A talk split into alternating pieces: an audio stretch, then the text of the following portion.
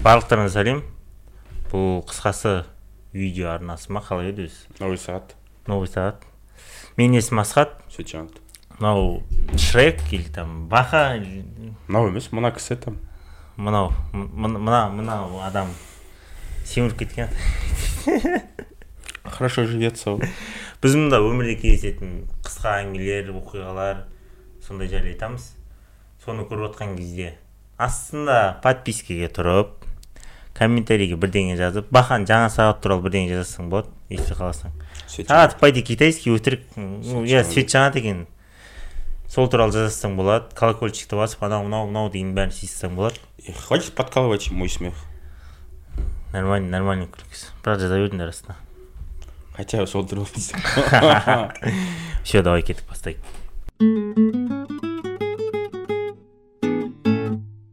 жігітім екеуміз қаланың сыртынан пикник пикник жасауға барғанбыз мен не керек продуктілердің бәрін жайғастырып жатырмын жігітім ағаш жинауға кетті дейді еще ағаштың бәрін жинап әкеліп от жағатын болды дейді отты үйде спичканы ары бері іздеді ары бері іздеді спичканы таппады дейді да сөйтіп отты бұрынғыдай жағатынға көшті дейді там. Тас ұрды ма ағаш түйкеді ма бірдеңелер істеді ма үфірді ма короче жаға алмады дейді былай да былай да көрді былай да көрді. Маугли болғысы келді ма білмеймін түсінбедім дейді короче. Отырып күтті отық отық дейді.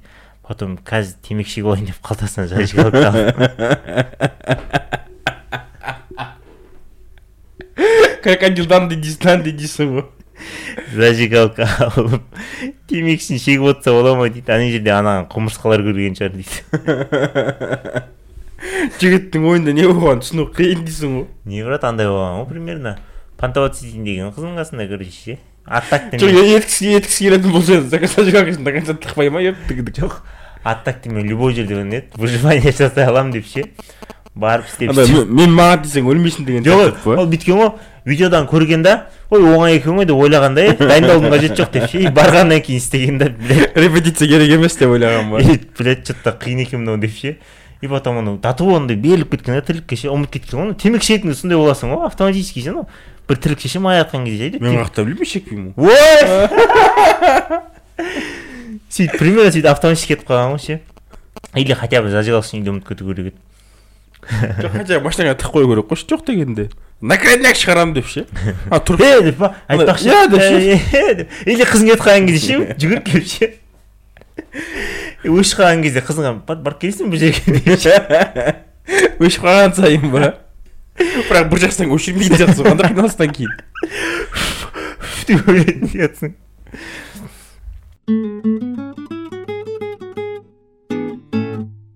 төртінші сыныпта физрада жүргенімде шприцтің инесі аяғыма кіріп кетті дейді. Кроссовкам кроссовкам кроссовка киіп жүргенмін бірақ одан өтіп кіріп кеткен ғой дейді. И мен ештеңе болмайды деп шприцті алып ұстап жүрсем ар жақта мұғалімдерім айқай шу там не ары бері жүгіріп жүр дейді мен түсінбей просто не шприц қой деп аяғым қанамады да ештеңе болмады дейді еще мамам келіп мұғалімдерді ұрысып сендерді соттаймын атаң келеді балама не істегенсіңдер қарамағансыңдар деп жүрді түсінбеймін түсінбеймін мама еще жылай бастайды дейді не болып қалды деп. Мен кішкентаймын дым білмеймін дейді да. И потом бір екі аптадан кейін бір анализдер келді дейді мамам анализді оқыды да жылап жіберді дейді. Қуанып құдайға шүкір құдайға шүкір дейді. Мен түсінбеймін әлі дейді. Қазір есім кіргеннен кейін есейгеннен кейін түсініп жатырмын дейді. Атаң келеді вич спид гепатит дейтін аурулар бар екен ғой дейді.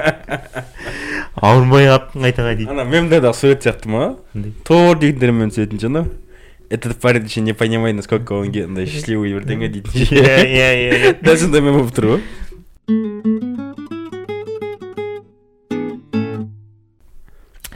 мектепте бәріміз поликлиникаға барғанбыз ғой анализ тапсыруға дейді.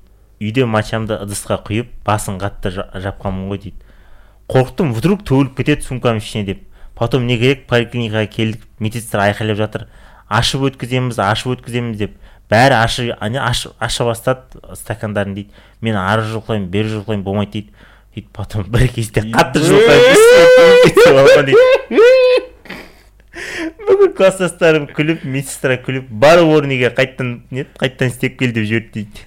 Ебай пацан кезде баратын еді ғой білесің ба сөйтіп барғаным есімде бірақ мен алып барған емеспін не. Не үшін бардың онда апармасын а? Не апардың сонда сол жақтан маған көретін еді ғой нет. Наоборот тамақ ішпей сондай қылатын там біріншісін жібересің потом андай қыласың деген сияқты нәрселер. Е ортасынан біреу аяғынан біреу Иә, алып иә. беретін еді ғой андай кішкене тысқа ше. Еш бүйтіп бүйтіп алып сен барасың медиксің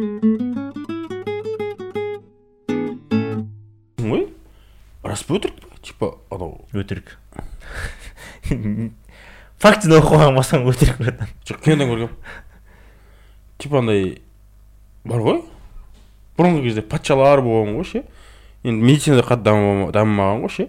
И типа патшаның типа денсаулығын білу үшін боқтың дәмін көрген дейді білмеймін ондай ну боқтан біраз нәрсе көруге болады бірақ дәммен көруге болады деген енді оларда болмаған ғой ештеңке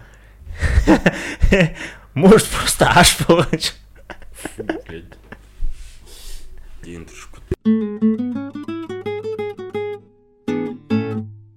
жезде мен әпкем бізге бәріміз отырған кезде әңгіме әңгіме қылып айтып отыр да дейді.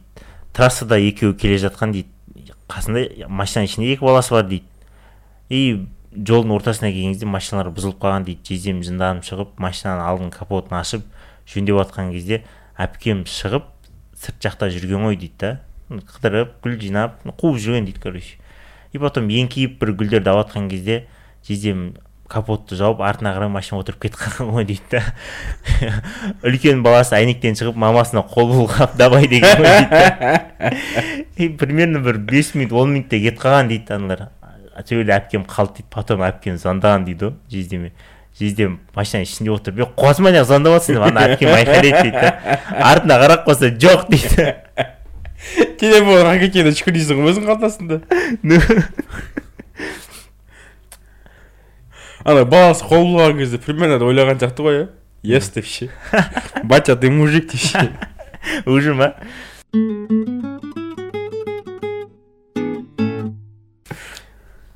кішкентай қалада тұрамыз дейді. Пра- пра- правоға тапсыратын болдым дейді. Тесттің бәрін жаттадым теория бес қой дейді. Вождение онша емес дейді. Ағам айттым дейді көмектесіп жібер вождениеге деп. Ағам машина айдап жүргеніне бір он он бес жыл болып қалды дейді. Әрең көндірдім дейді. Маған көмек маған үйретесің деп. И бопты деп сол күні келді дейді. Екеуміз машинаға отырамыз дейді ағам. Қос давай давай дейді. Там зажигание бәрін қосып сөйтіп сөйтіп автомат автомат дейді қайта машина дейді. Бәрін қосып жүріп баратырмын жүріп дейді. Ағам үндемейді үндемейді дейді. Маған қарайды жолға қарайды маған қарайды жолға қарайды ағам үндемейді мә дұрыс айдап келе жатырмын ғой деп өзім риза болып қаламын дейді.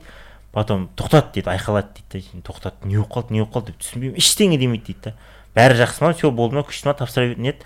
Барып тапсыра берейін ба деп айтсам қуасың ба встречкамен келе жатырмық қой жаңадан бері деп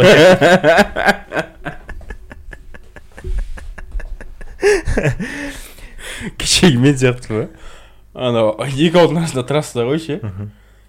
Артындағы ол кісі ұйықтап жатыр да ше? бір кезде оянды да.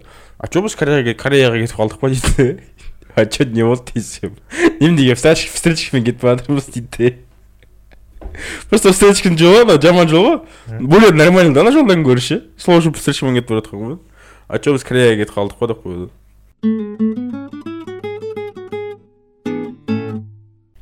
Әйеліммен англияға барғанбыз қыдырып дейді. Машина алдық арендаға жүрік англияда ары бері әр қаласына бардық дейді. И бір кезде адасып кеттік жолды таппадық дейді. Еще интернет істемей қалды дейді. Мегабайт таусылып қалды ма или связь болмады ұмытып қалдым короче дейді. Потом алға қарай жүре бердік жүре бердік потом үлкен бір поля шықты дейді. Поляда бір қыз жүр екен дейді. Әйелім ағылшын жақсы біледі мен вообще білмеймін. И әйелім жынданды дейді. Өйткені жоғалып менің кесірімнен жоғалып қалдық дейді. Әйелім жынданды бар өзің сұра деп. Әйелім былай еттім былай еттім шықпады дейді машинадан. Бар ағылшынды ағылшынды не тренировать ет тренировать ет бар ағылшын үйреніп қайт деп. Потом не керек шығып ана әйелге бардым дейді. Бүкіл сөздерді есіме түсіріп я сен ты мы біз ю фу бірдеңе анау мынау деп әрең түсіндіріп жатырмын дейді. Сөйтсем ана қыз күледі маған қарап дейді. Потом айтып жатырмын ана қызға дейді да. Ю мә қалай еді қалай еді деп сөйтсем ана қыз маған қазақша сөйлеп тұр дейді. Мен қазақша білемін деп. «А- акцент бар дейді бірақ қазақша сөйлеп тұр дейді да еще маған күледі дейді. Мен таң қалдым дейді. Е қазақша қаяқтан білесіз десем бұрын папам ссср кезінде қазақстанда тұрған кейін иә атам тұрған дейді атам тұрған дейді. И соғыстан кейін осында қалып кеткен ол кісілер дейді атам маған қазақша үйреткен дейді. И потом ана қыз жолды көрсетіп жіберді дейді. Машинаға келіп отырдым дейді да. Әйеліме бүйтіп бүйтіп түсіндірдім түсін былай былай деп. Ой ағылшын жақсы біледі екенсің ғой дейді да. Иә конечно деп понтовать еттім біраз дейді. Э, ана атасы капец че за че за хуйня атасы не- соғыс кезінде соғыста қалып кеткен деген не әңгіме ол? Көп адам сөйтіп қалып кеткен братан менің де атам америкаға кетіп қалған ағаш атам вашингтонға. Өйткені сен германияда болдың ғой.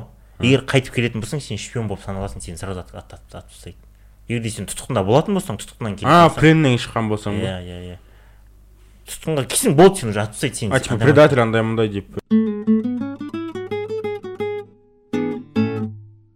Қош келдіңдер әлемге құрметті адамдар дейді. Сені ә, сен біреуге замечание айтсаң обоснованный критиковать етсең сені буллинг жасама деп токсичный болма деп өзің әңгіме айтып кетеді дейді. именно сондай білесің ба бірдеңе істесең психологически бірдеңелерді біліп алған бірдеңе десең баланы бүйтіп жатсың өзің өзің түсінбейтін сөздер айтып кете ма? Сосын маған сосын ба? Не бұрын бірдеңе десе ну или біз топас болдық па слишком ше? Үлкен кісілер бірдеңе екі уақыт ғой. Жоқ үлкен кісілер бірдеңе десе бопты бопты дейсің ғой ше? Қазір бірдеңе сұрайсың ғой. Сұрасаң жауаптар екі ақ қой. Жаман болады дейді или солшы дейді болды. Не үшін десең жаман болады. Нағып сол и все жоқ вообще біз мақұл дейтін қазіргі балдарың бірдеңе десең бірдеңе шірдеңе андай мындай хейт етеді бе деп ағылшынша бір сөздер қоса ма короче ше түсінбейсің ғой. Не реттеп қаласың ба әңгіме айтып?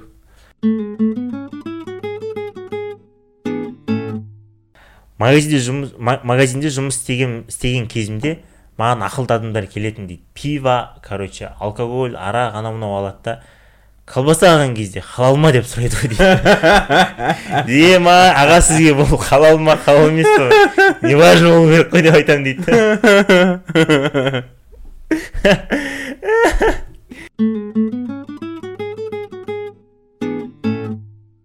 Үйге кіріп қалсам папа мен мама соғысып жүр дейді. Папа спальныйде жатып алған пульттің пультті алып алып атып жатыр.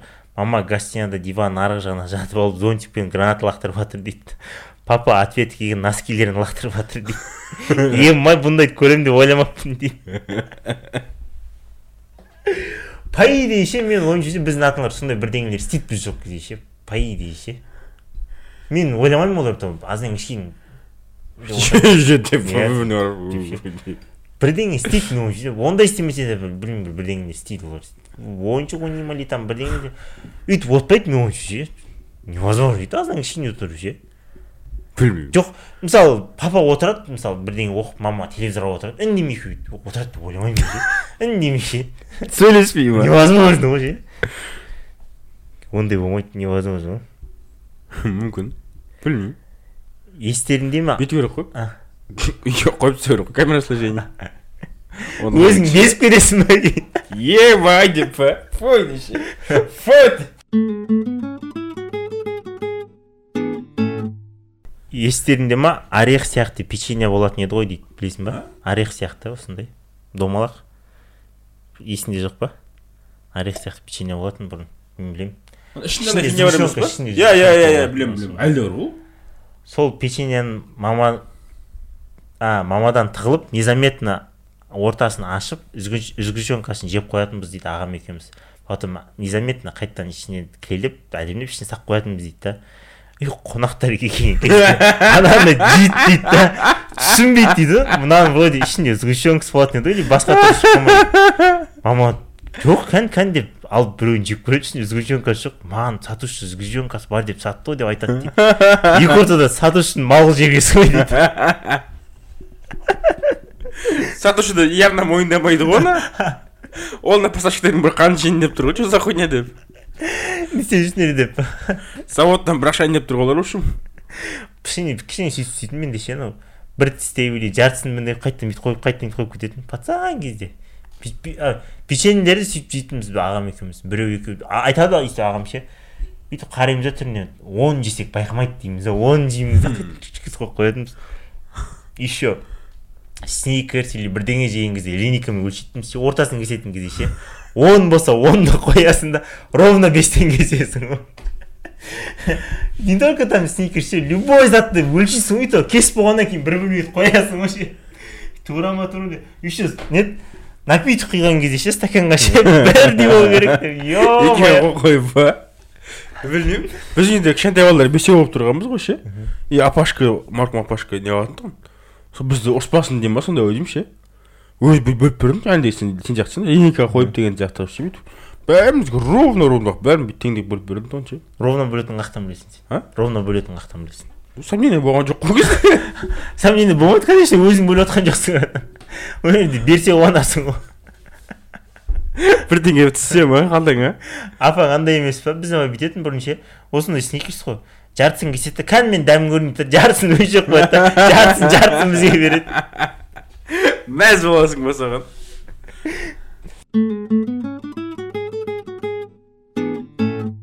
все бітті осы жерге дейін көрдің енді. Мә мужик молодецсің красавчиксің комплимент айтшы сол сол адамға комплимент айтшы охуенно дейсің ғой.